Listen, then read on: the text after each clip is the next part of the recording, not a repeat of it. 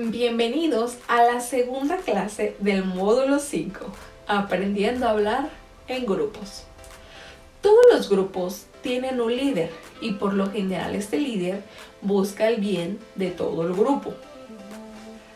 Al iniciar una conversación debes de despertar emociones y una forma que vimos es hacer preguntas y esto aplica de igual de manera grupal.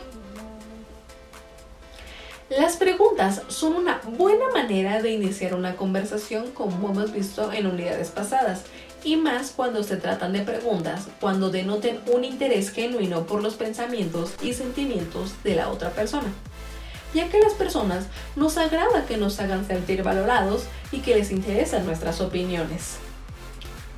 La segunda técnica es que aprender a contar historias, debes aprender a contar historias. También como lo veíamos en clases anteriores, una manera agradable de contar algo es como si fuera una historia, ya que como si estuviéramos contando exactamente una película, esto nos envuelve y nos da paso a que sea una manera más amena. Y aquí aplican pues los tonos de voz, sin exagerar, claro, las intenciones de cómo diga las palabras y las gesticulaciones que utilices.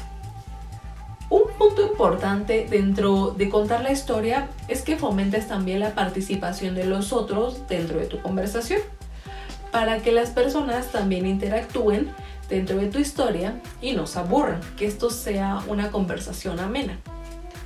Otro de los trucos es colocarte en un lugar central donde puedas interactuar con todos y de esa manera sea una comunicación fluida hacia todos los lados.